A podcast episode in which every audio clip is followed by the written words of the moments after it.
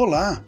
Você já passou por circunstâncias na vida que você não soube direito como agir, que você ficou em dúvida sobre que resposta dar às perguntas que foram feitas, que você se sentiu incapaz de relacionar a sua fé cristã com a situação na qual você viveu, quer seja na faculdade, no trabalho, no lazer?